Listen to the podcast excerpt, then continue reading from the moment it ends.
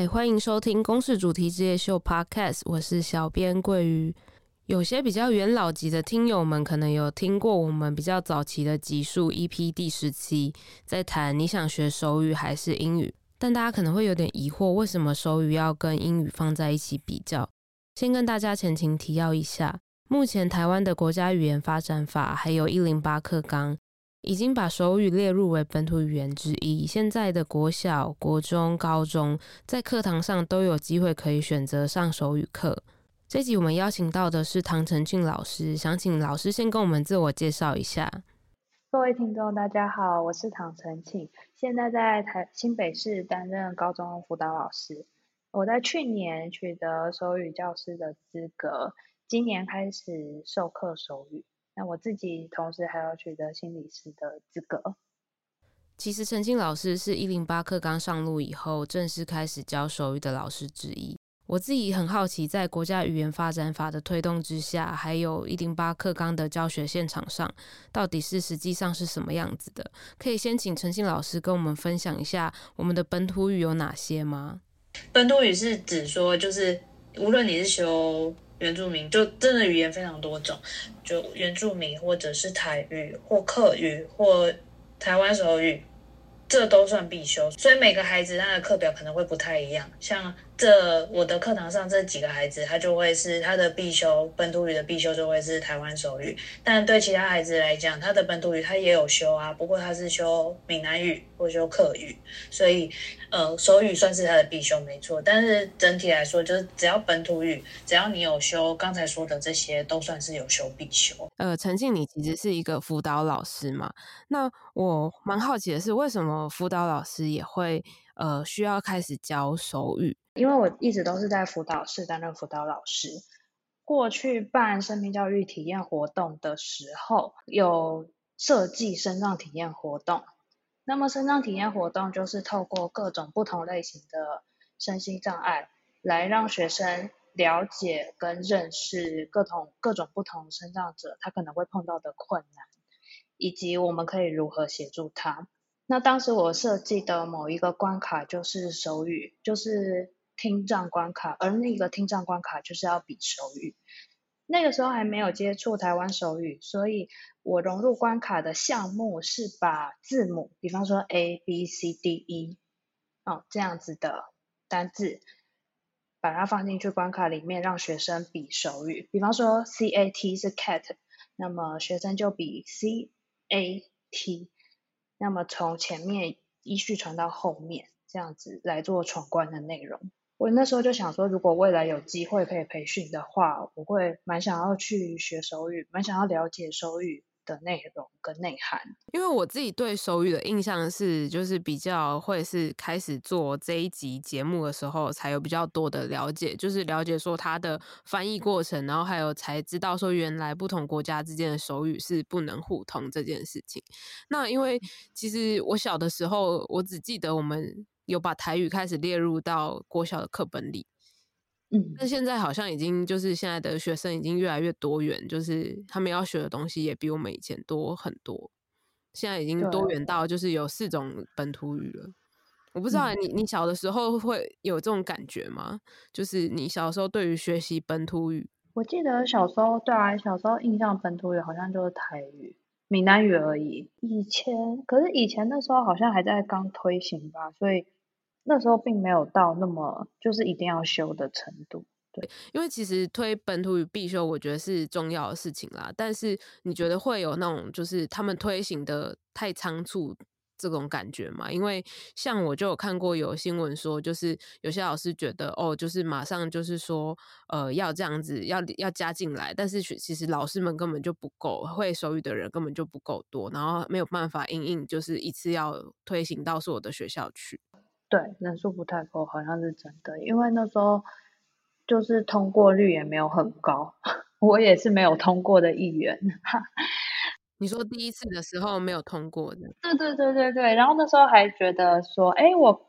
教学演示都通过，我这下应该会过吧？就不知道哪来的自信，就觉得应该会过，结果没有通过，然后又花了半年的时间再继续练。不过推行的速度嘛，我会我会觉得说，如果要继续推的话，感觉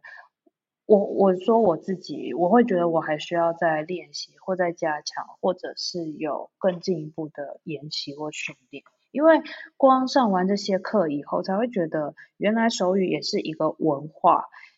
它是有背后的底蕴跟社群的概念在支撑这个语言，所以并不是说我只要会词汇，我就能够教学。对，这其实是巨大的落差。从去年的二月开始学，然后这样子学到现在，大概是差不多一年嘛。那你会觉得就是呃，学了一年，然后你就要从学习的人，然后很快的就要转换你的身份，变成你要是一个教学别人、教别人怎么用手语的老师。你会觉得这会很困难，或者是有点太快吗？有一点快。那时候取得证书的时候，虽然已经花了一年的时间修课，但还是会有一种，嗯，我真的可以教学了吗？那一种，嗯，稍微怀疑自己，要不断的练习，或者是我在我平常最常做的事情是在生活中想象说，嗯，如果这句我要用手语比的话，我要怎么比？我要怎么打？像这个样子，或者是看影片啊等等的来补足这一块不足的部分。嗯，那你们学校的话是只有你是听人老师教手语，你们有聋人老师会也会教手语吗？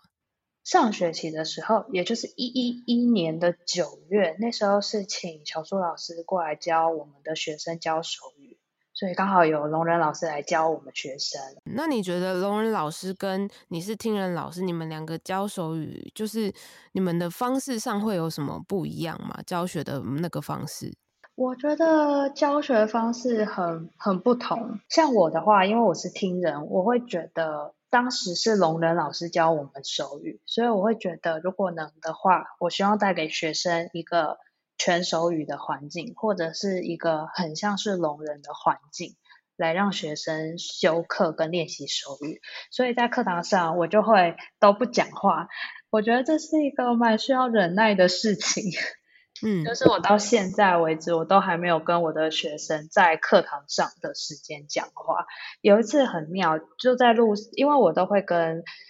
只要认得我的学生，我都会跟他打招呼，所以这几个孩子就有在路上碰到我。我跟他们讲话开口的时候，他们还吓一跳，就对旁边同学说：“老师会讲话哎！”那个时候真的觉得很好玩。所以你真的很坚守，就是。不使用口语来教学，那如果他们还是听不懂的话，你你会怎么做？就是比如说你在解释这个东西要怎么怎么打、怎么比的时候，下面还是有学生听不懂的话，你会怎么做？这个事情其实蛮常发生的，所以我会先用手语先表达一次，用尽量用简单的手语，用我会的词汇告诉他们我现在要做的事情，比方说要让他们练习一次。当然会有学生会看不懂，这时候我再用打字的方式，因为我们的教室有电子讲座，有大荧幕，而我授课的时候也都是用大荧幕呈现课文或单字内容，这时候我会改成用打字的，让学生知道我现在要讲什么。这个让我想到，我之前就是呃，因为大学我是念外文系的，然后我外文系的时候，我们也要修第二外语，然后我们那时候就是呃，我选的法文，然后我们的法文老师就是一个法国人，所以他就是很。严守着，就是上课我教你们，我只讲法文，我也不会讲英文。那你们听不懂，就是你们自己要想办法听懂。你就是要回去多练习，这样子有点强迫你融入那个，就是全部就是当时在使用的那个环境。所以就感觉跟陈庆老师你的方式是蛮有点类似的感觉，就是你希望学生们可以呃融入这个使用的情境。那你你这样子做的话，会有学生就是呃不太不太开心吗？会不会有学生觉得老师你明明就会讲话，你为什么不直接跟我们讲就好了，然后都不开口这样？哎，目前还没有碰到，可我觉得学生学生对我也蛮友善的，对。嗯、那么学生学生比较常。我想一下，其实我觉得用全手语跟学生授课，其实也有一件好玩的地方，因为手语其实是一个很有趣的、很表情丰富，或者是有时候要非常夸张的一个语言。比方说，我很开心，那么可能用口语表达只是说，我非常的开心。可是如果你要用手语表达我很开心的时候，你的脸部表情要真的很开心。嗯，就是那个情绪的感觉也要一起出来，啊、对不对？就是要让人家感觉就是开心，不能像我们打字这样，就是我们打哈哈哈，然后 脸都 脸就是面无表情这样。对对，没错。所以在手语上面，你的你如果觉得很吃惊，那么脸型就是要表现很吃惊。那像这个礼拜我在教学生手语的时候，我就突然。考他们之前有学过的单字，结果他们都忘记了，所以我这时候就会用很夸张的表情说：“天哪，用手语比，天哪，你们都忘光了，我真的很难过。”那学生就会笑出来，因为那个表情就要很夸张，然后他们就会知道说：“哦，其实老师很失望。”嗯，不知道为什么会一直想到有点，因为有点像美式或者是比较外国人的感觉，就是他们情绪跟表达跟肢体语言相较亚洲的文化更丰富的感觉。就比如说他们表示惊讶的时候，那个那个情绪感就会再加在里面，感觉手语很也很依赖这个感觉。那会有学生。就是想，我想问的是，那来上想要来学手语的学生，大概都会是，就是他们为什么会想来学手语？你有问过他们这个吗？因为本土有有这么多语言可以选嘛，他们为什么会想要来学手语？因为这个班的孩子都是听人，大部分有需要学手语的孩子，就是大概两种，一个就是他感兴趣，另外一个就是家里有聋人，嗯，所以他要学手语。对，那这个班来上课的都是听人，所以他们真的是对这个语言感兴趣。不过那一堂课，我是在上课到差不多第二个小时，也就是第一周上课的时候问他们的，所以那时候他们已经沉浸在没有讲话的课堂里面一个半小时左右，所以就有学生在回馈单上面写说：“可是我很怕考试会考不过。”对，为什么为什么会很怕考不过？是他觉得很困难的意思吗？对对对，他觉得说，哎呦，这堂课都不能讲话，很很可怕。最妙的事情是，当我都没有讲话的时候，学生以为在这课堂上都不能讲话，所以讲话的时候会压低声音，轻声细语，然后这个情形一一直持续了两个月左右。哦，就他们会觉得好像不能说话是上这堂课的一个规矩嘛，或者是 对潜规则，所以我们要遵守，大家都不能讲话。可是他们小小声讲话，所以他们也不会，他们是想讲话，但不敢大声讲。但因为也还不能比 手语，还不会那么不会比手语，没办法用手语跟彼此沟通，但又想要符合这个规则，是这样吗？我那时候第三还第四周的时候，就有教他们一个手语词汇，叫做哪里。当我要问说这个同学去哪里的时候，我就会比这个手语。结果呢，同学就看着，哦，我看懂老师在讲什么了。可是我我想要说他去厕所，嗯、我不知道厕所的 手语怎么比，嗯、就会有一种呃，老师他就用用气音说去厕所这样。那如果说，我觉得聋人老师跟听人老师授课比较不一样的地方是，如果这个聋人老师他会讲话的话，他通常会配合口语来辅助让学生听懂、呃看懂等等的。我觉得这是蛮大的差别。嗯，所以你说上学期是小苏老师上课嘛？那小苏老师他的上课方式他是怎么上的？对对对，他会教一样是会教单词跟句子，但是我在看的时候我就发现，哎，小苏老师会配合口语来表达这个词汇。这个感觉有点奇妙，因为像我是听人，我总会觉得，如果能的话，我希望带给他们聋人或者是聋老师的上课方式。嗯，那我那时候我在修课的时候，是一个全聋的老师来授课，然后他上课都不讲话，嗯，因为好像也不会口语，他大部分都是用写字的，嗯，对，所以那时候给我上课的震撼，我就会很想要仿效或者是复制这样子的授课方式。给学生，让学生感受跟体验，跟我们想象中的相反，就是我们以为他也会使用一样的方式，结果没想到他竟然会想要用口语的方式，就是有点像听人跟聋人的角色反而相反过来，教学方式相反过来的感觉。对对对，这是我蛮意外的。小苏老师一直是我非常非常敬仰的老师。然后另外一个不同是，因为他们是因为他们是聋人，所以他们会的词汇真的比较多。因为现在我自己很好奇的是，因为本土语把手语列为必修之一嘛，那现在也正式开始在你说的，就是各个呃国中、国小啊，然后高中里面上路一年。我很自己很想知道的是说，教学现场的话，学生跟老师们各自的反馈大概是怎么样？像前面我们讲到说，他们其实有四种本土语可以选。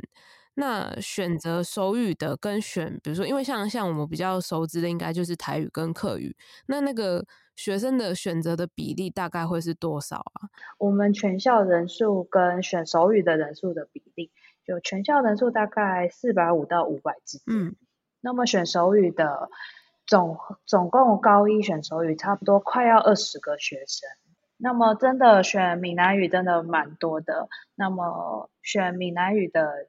哎，选闽南语真的蛮多，所以原住民语的就稍微少一点。那手语的人数比例，我猜应该是整个高一年级里面最少的人群。那个学生可以学的本土语真的非常多，因为像原住民语其实还有细分，而且各种不同的族语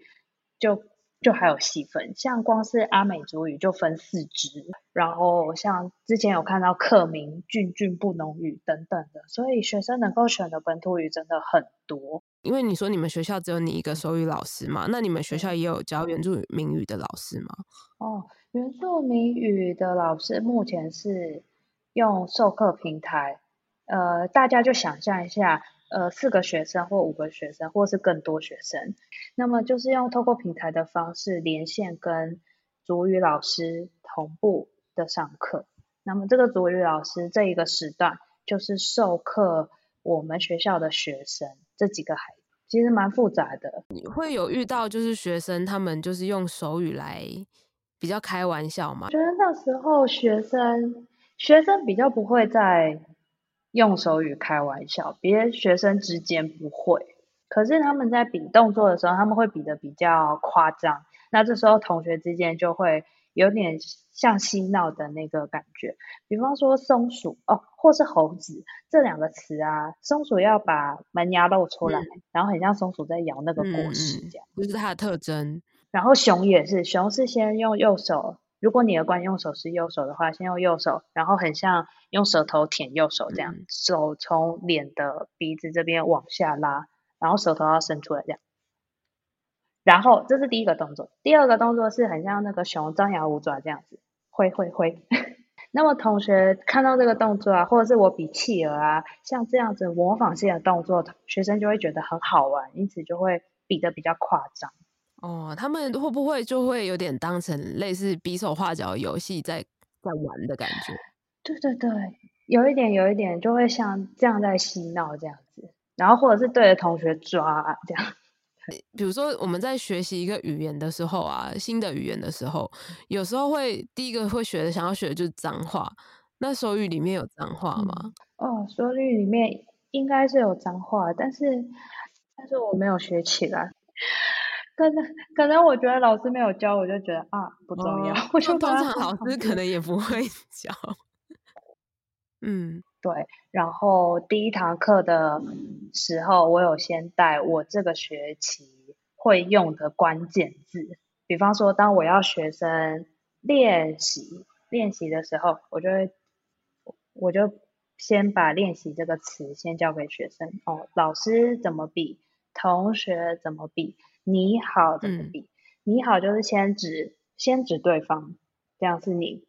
那好呢？好是握一个拳头放在鼻子前面。嗯，所以比较像是说，你把一些基本的的一些，如果用游戏来比喻的话啦，就是我现在想到的比较好的比喻方式，可能是用游戏来比喻，就是你在新手任务的时候教给他们一些就是基本的道具，然后接下来就是挑战比较后续的剧情的时候，就是叫他们想办法用这些道具来。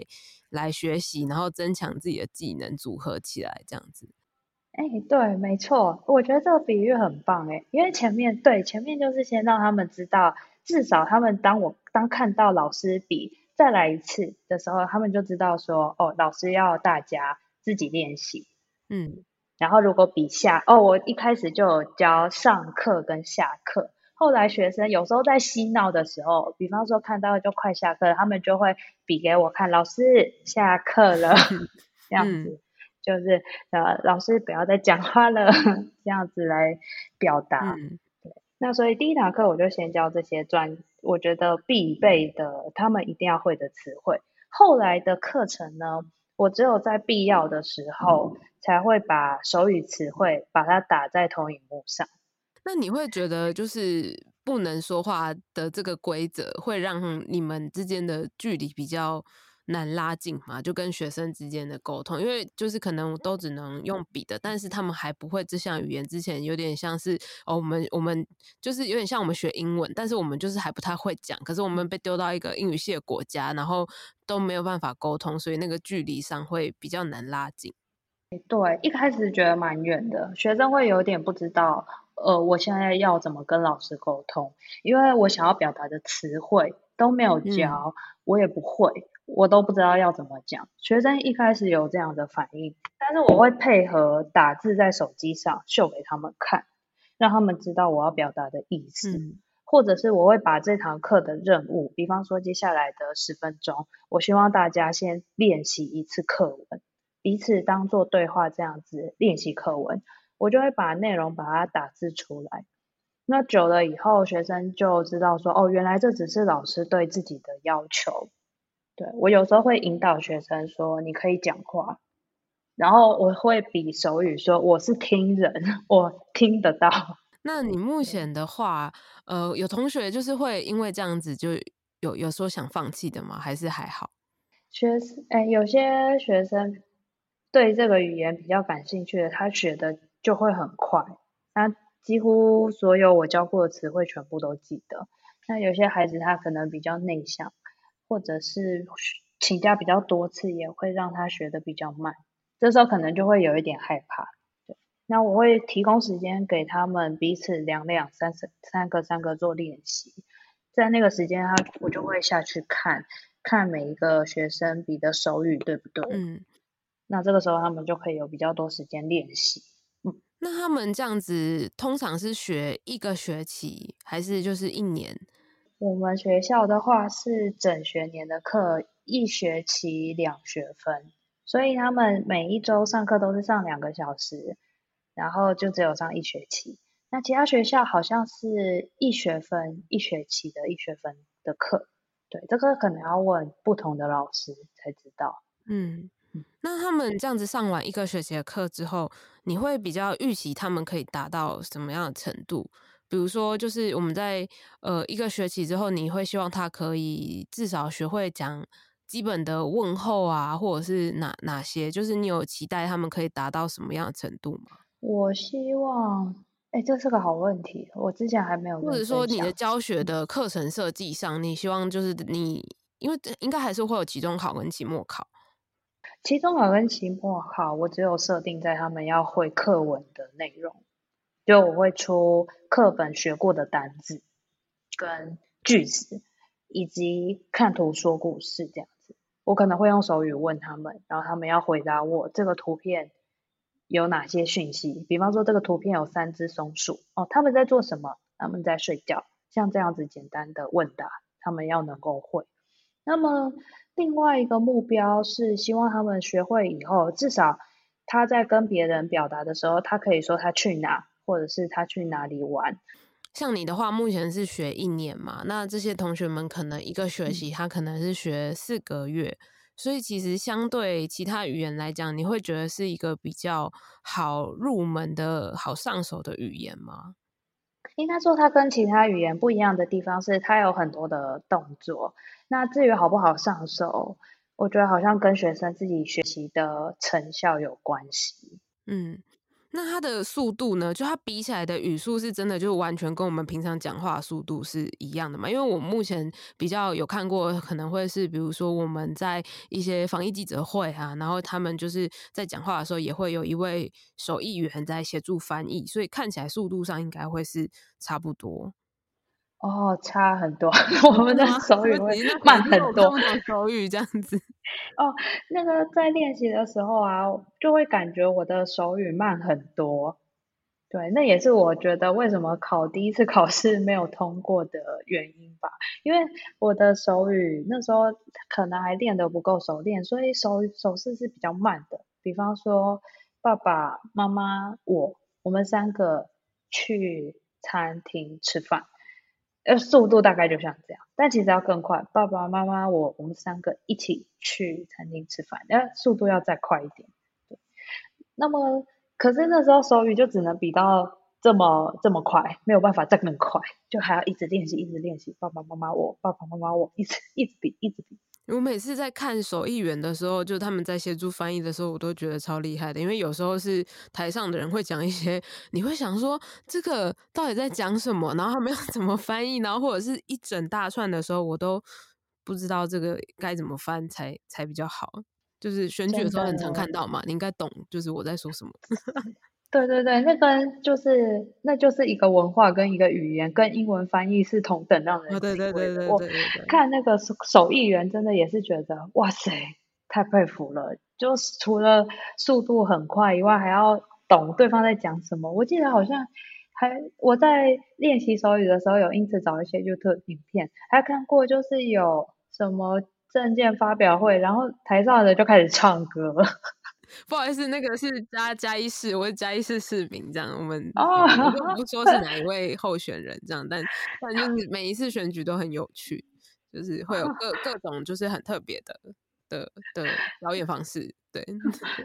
对我那时候看他就哇惊呆了，不敢相信。他可以翻呢，手译员超厉害，就是超认真翻。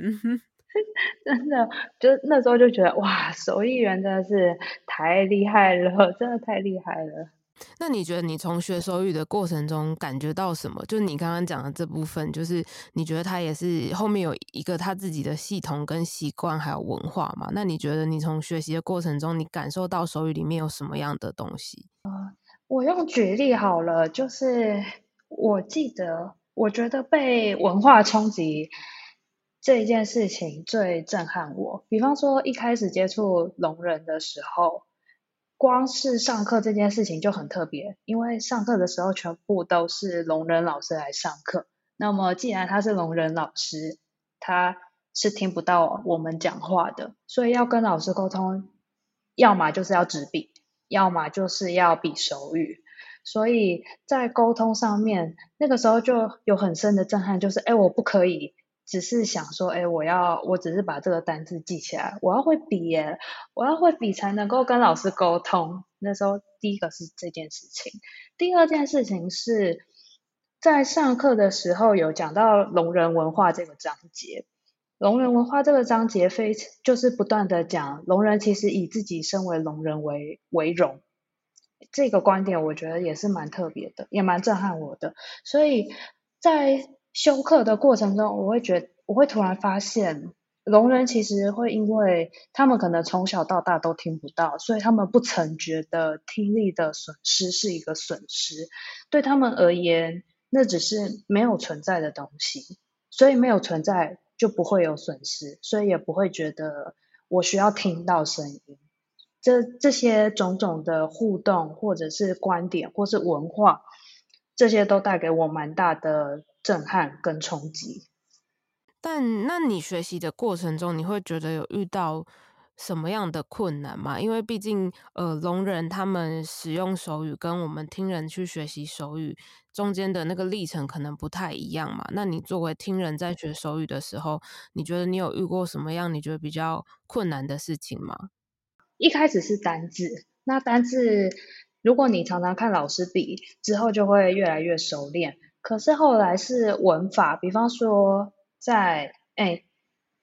在手语里面，很多时候受词是摆在前面的。比方说，我喜欢你，这是中文的用词，但是在手语里面是先说你，再说我，再说喜欢。哦，这个这个语句的结构很很特别，就是。所以，所以要先把你要讲的那个对象给给说，先说出来，有点反过来的感觉。对，除了这反过来的感觉一开始很错乱以外，还有手语有很多语言是有，我先这样讲好了，它是有方法方向性的。比方说，我帮你啊，你在我前面，我帮你。那么邀请听众稍微想象一下，我帮你的时候，就是你左手比一个赞，然后那个赞呢是朝着对方，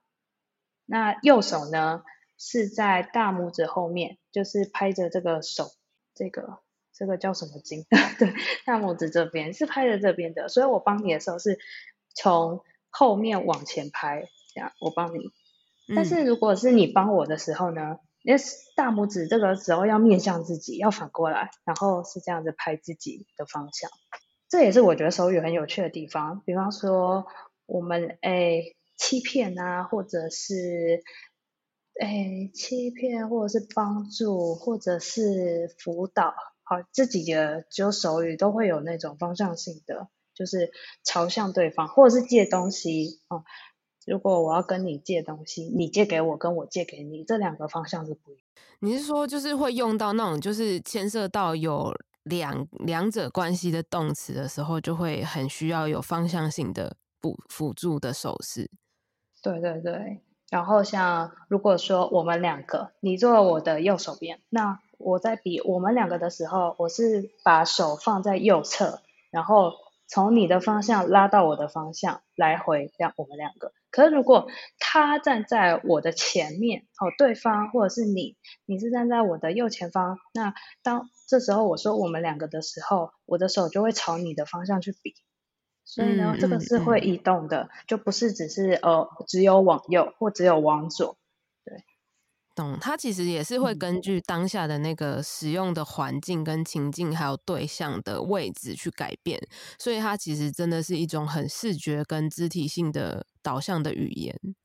对对，没错没错。嗯，那除了文法以外啊，因为我其实蛮好奇，因为像学我们学一个语言的时候，像英文，我们都是从 A B C D 开始学嘛，之后我们会学母音，然后学子音，然后再开始背单字，然后学文法，然后想办法组成一个句子。那手语的话，也有像这种东西嘛？比如说，呃，它可能就不会有母音跟子音。对，因为听那个聋人也听不到子音跟母音。台湾手语呢，台湾的语言是用 b u r p l e m u r f e 然后又不像英文，因为英文是字母组成一个字，但台湾是部首。哦，对，部首跟笔画这些的，所以在手语里面，比方说爸爸，他就会是一个，哎，比方说刚才我们用赞这个手势，那爸爸就是食指先朝脸颊，很像枪的手势，比在自己脸旁边。这时候手往外拉，然后食指往内收，这这两个动作是同时的。这个字就是爸爸。当时培训的过程是先学词汇，比方说听人、聋人、老师、同学，像这样比较常用的词汇先学起来，然后后来每一课就会有它的单字以及句型。所以教师培训的过程跟我们在对学生授课的过程都是这样子的，先单字再句子。手语它也可以比英文，但它也可以比中文，这样会有什么差别吗？比如说我我这样讲好了，或者是我们用手语比猫，跟你刚刚讲的，我们用手语比 cat，它的笔法是一样的吗？因为它都在讲猫。这不一样，不一样。就是刚才说爸爸或者是猫，它都是。中文的手语，这边要跟听众分享一下，就是我们之所以称台湾手语，是因为各国有各国的手语，所以各国的手语彼此不，诶，虽然可能会很相似，但不见得能互通。那么手语有有一些共同的地方是，有些手语它比的是具象的，或者是象形，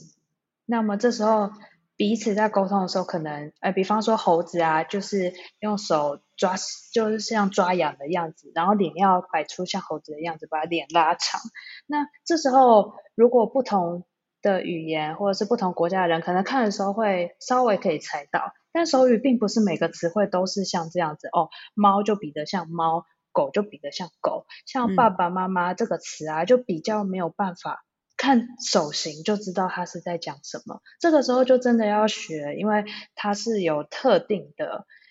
特定的手势。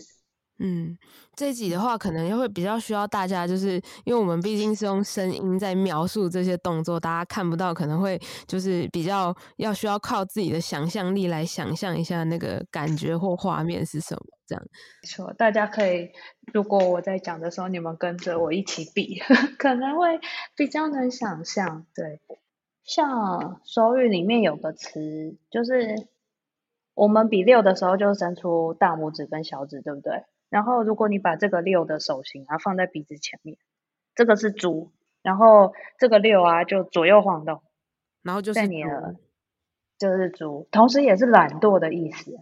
所以，如果你比那个人猪这样，在聋人的世界里面，就是这个是懒惰的意思。所以，如果不知道说猪跟懒惰连接在一起的话，是不知道这个词是可以这样用的。猪跟懒惰的笔法是一样的，对对对对对。哦、然后猪好像还有另外一个笔法，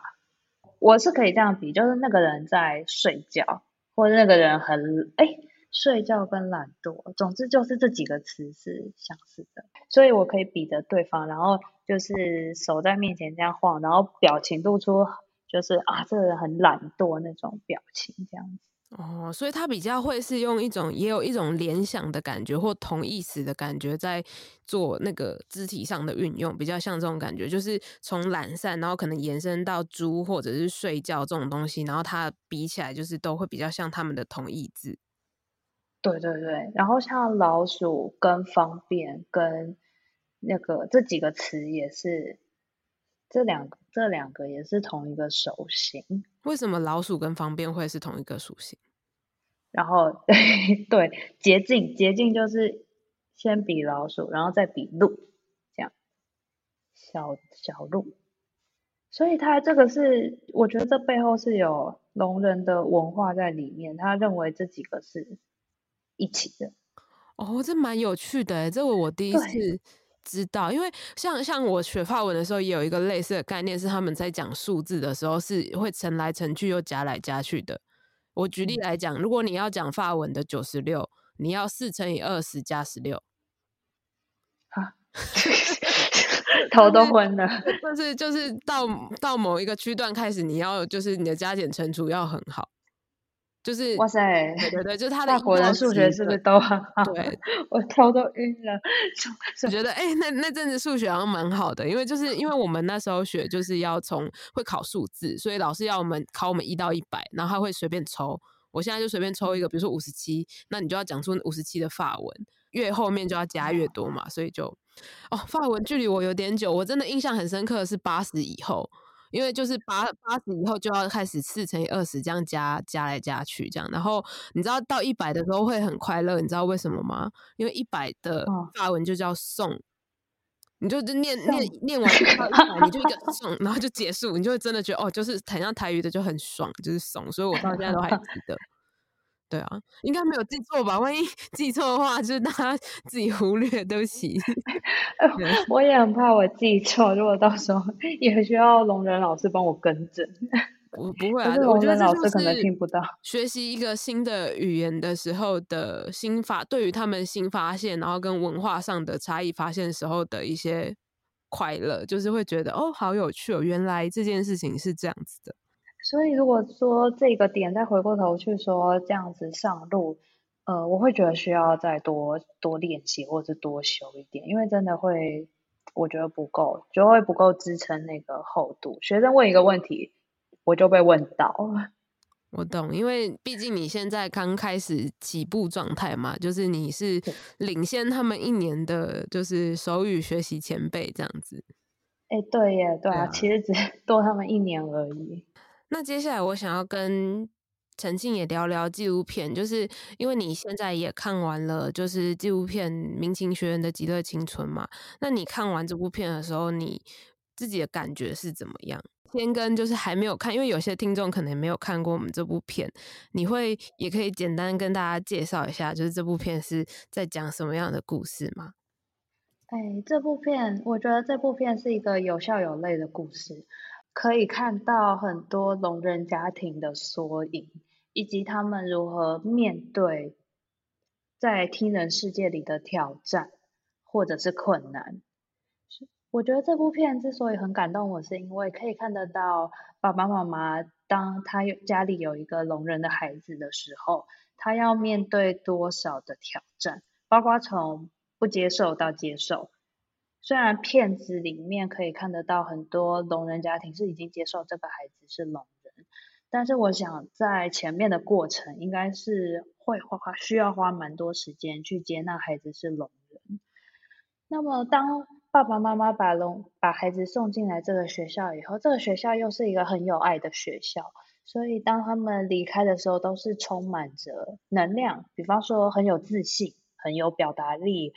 很有沟通能力。很愿意投身为这个社会付出或协助，甚至是很热爱自己的生命。当这些孩子从小学念完到国中毕业的时候，能够带着这份自信出去的，我会觉得他们在这里得到很多的爱。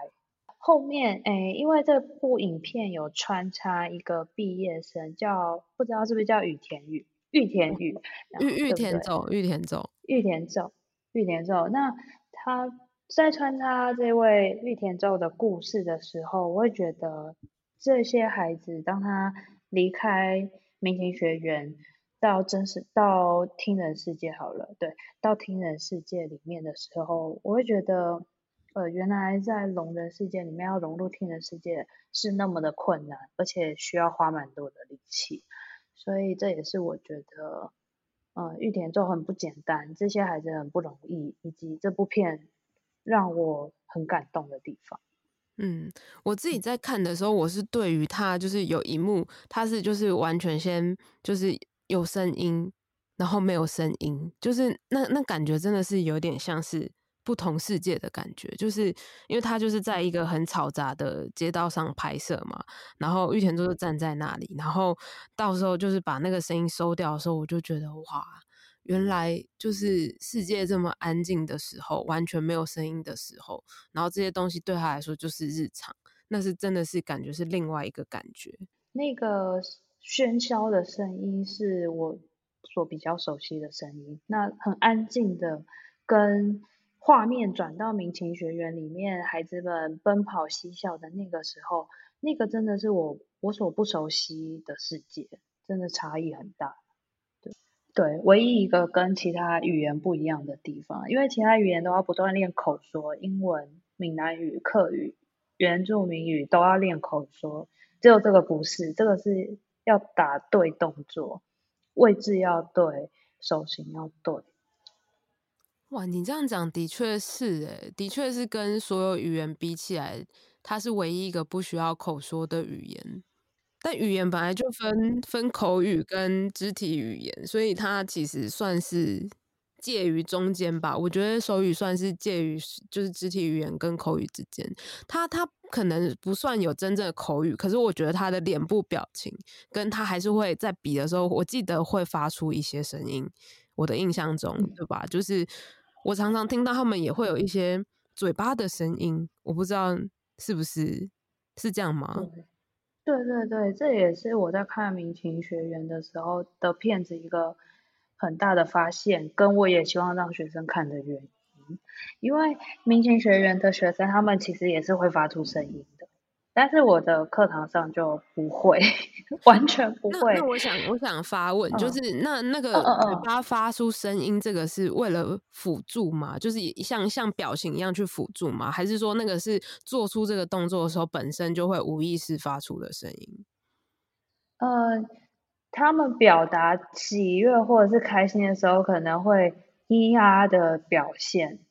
那个对他们来讲只是表达快乐。或者是表达难过，或者是表，就是让声音可以宣泄他的感受。但是对听人就不一样，我们的抑扬顿挫或声音其实都已经被我们定义跟规范。我不知道是不是这样子，但隐约觉得听人在表达声音跟聋人在表达声音其实不太一样。很，哎，民情学院那时候拍玉田玉田奏，拍完以后拍国小的小朋友发出声音的时候。那些小朋友声音都是很开心，但是并没有一个具体会在什么时候笑出来，或什么时间有声音。可是我们身为听人，我们会在我觉得呃已经很自然而然的运用我们的声带在表达我们的情绪，所以就变得有点难。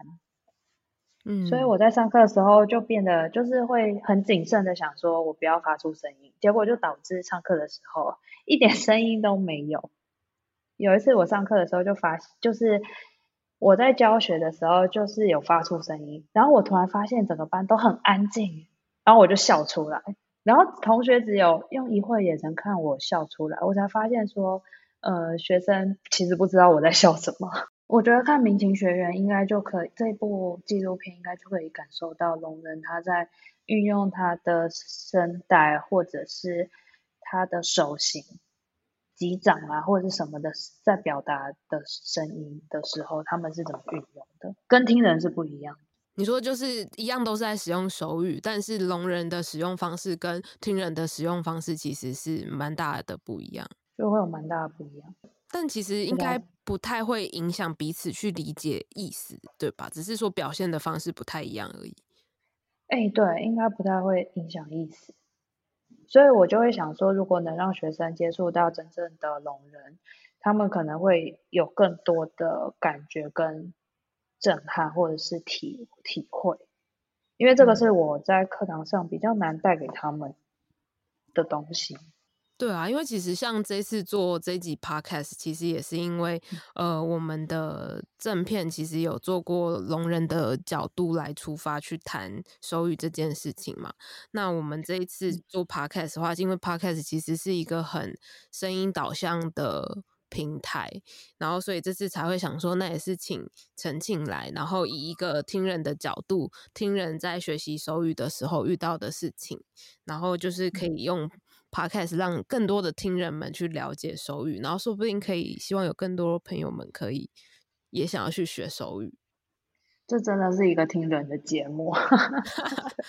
对，但是但我觉得就是可以多元，然后去。去分享这一件事情，用不同的角，因为毕竟我们都是不一样的个体嘛，但是我们还是想要去理解彼此，所以就是我觉得因应不同的平台创作不同的内容，然后让大家可以增加彼此互动跟理解的机会是，是是我们想做的事。我觉得学手语也让我有比较多的视野，可以看到聋人的世界，因为我现在在的学校是一个侨生。这这可能要提到我任教的单位，就是我在的学校是一个侨生很多的校园。那么，而侨生大部分大部分的侨生又来自东南亚，那。所以我在一开始接触学生的时候，其实会感觉到我对东南亚的刻板印象或视野，其实在我遇到他们的第一时间就跑出来。可能跟我在念心理系时受到的不断内观的自我训练也有关系。所以我那时候会感觉到，天哪，我是用这样的角度在看他们，然后在不断的修正、修正、修正。所以在修手语的时候，也会同样感觉到，哦，我原来是这样看聋人。哦，我原来是觉得，哦，聋人没有。办法听到是损失了听力，像这个样子，所以才在聋人文化哦。老实说，其实聋人对于自己身为聋人的艺人很荣幸，以此为荣，我才逐渐的可以有机会修正哦。原来他们比较喜欢被称为聋人，而不是听损等等的这些词汇，然后才更能够全面的，或者是比较圆融的。接纳不同跟我不一样的族群，我觉得这是在学手语里面很重要的一个拓展跟收获。最后，我想要就是感谢陈庆跟我们分享很多，就是手语很多我们不清楚的细节，还有就是在教学上啊，跟学生的互动上到底是怎么样教？因为我自己会觉得说，呃，每次我们在谈。聋人文化或者是呃手语这一块，感觉就是都会比较放在于一个他们面临的困境，但是听人好像就是比较难去，没有办法完全去体会聋人他所遇到的困境，去谈，比如说他们会想要选择说他们是选择学习口语，还是要戴电子耳，还是说要学手语，他们这些各种不同的就是成长过程中的挣扎，但是对于听人要去了解手语会遇到什么样的事情。所以这次想说才会邀请陈庆来跟我们分享一下你这次学习手语的一个历程啊，还有你教学上的一个感觉。那最后我想要说，也想请陈庆，你有没有办法跟我们的听众朋友们分享，教大家一句手语？我觉得最常用的应该是谢谢，因因为谢谢你可以用在几乎是各式各样的场合，无论是别人帮你，或是你帮助别人，或是你想感谢对方的时候，你就可以用谢谢。那谢谢就是你可以用一只手指或者两只手伸出来，然后先比一个赞。哎，有时候会用一只手。有时候会用两只手，如果我非常感谢对方，我就会用两只手，嗯，一起比，比两个赞之后，后这个赞那个大拇指要往下弯，弯两下。你说有点像在按按钮那种感觉吗？对对对，很像，就两只手，嗯，那请观众跟我做一次，就是先两只手比赞，先手比出来，嗯、接下来大拇指往下按两下，嗯，这样就是谢谢，按原子笔的那种动作吗？哎，对对对，没错没错。嗯，所以所以下次就是如果要比的话，就可以直接就是大拇指伸出来，然后往下弯两下，像在按原子笔这样点两下，这样就是谢谢。对，没错没错，这样就可以谢谢。好，那就是我我虽然虽然 Podcast 是一个声音的平台，大家可能看不到我们跟大家比谢谢，但是就是我我现在很努力的用我大拇指比着谢谢，然后也谢谢就是陈庆今天来接受我们的访问，希望大家就是听完这一集之后也有比较了解手语是一个什么样的语言，然后它有哪些有趣的地方。那大家如果有兴趣的话，也可以再回去听我们的 Podcast EP 十七，也有访问小树老师，就是刚刚澄庆很喜欢的小树老师，他同时也是我们这一集的主持人，然后还有其他呃聋人朋友们的分享。好，那我们今天就差不多到这边，谢谢大家，谢谢澄庆，谢谢谢谢桂鱼，谢谢大家的收听。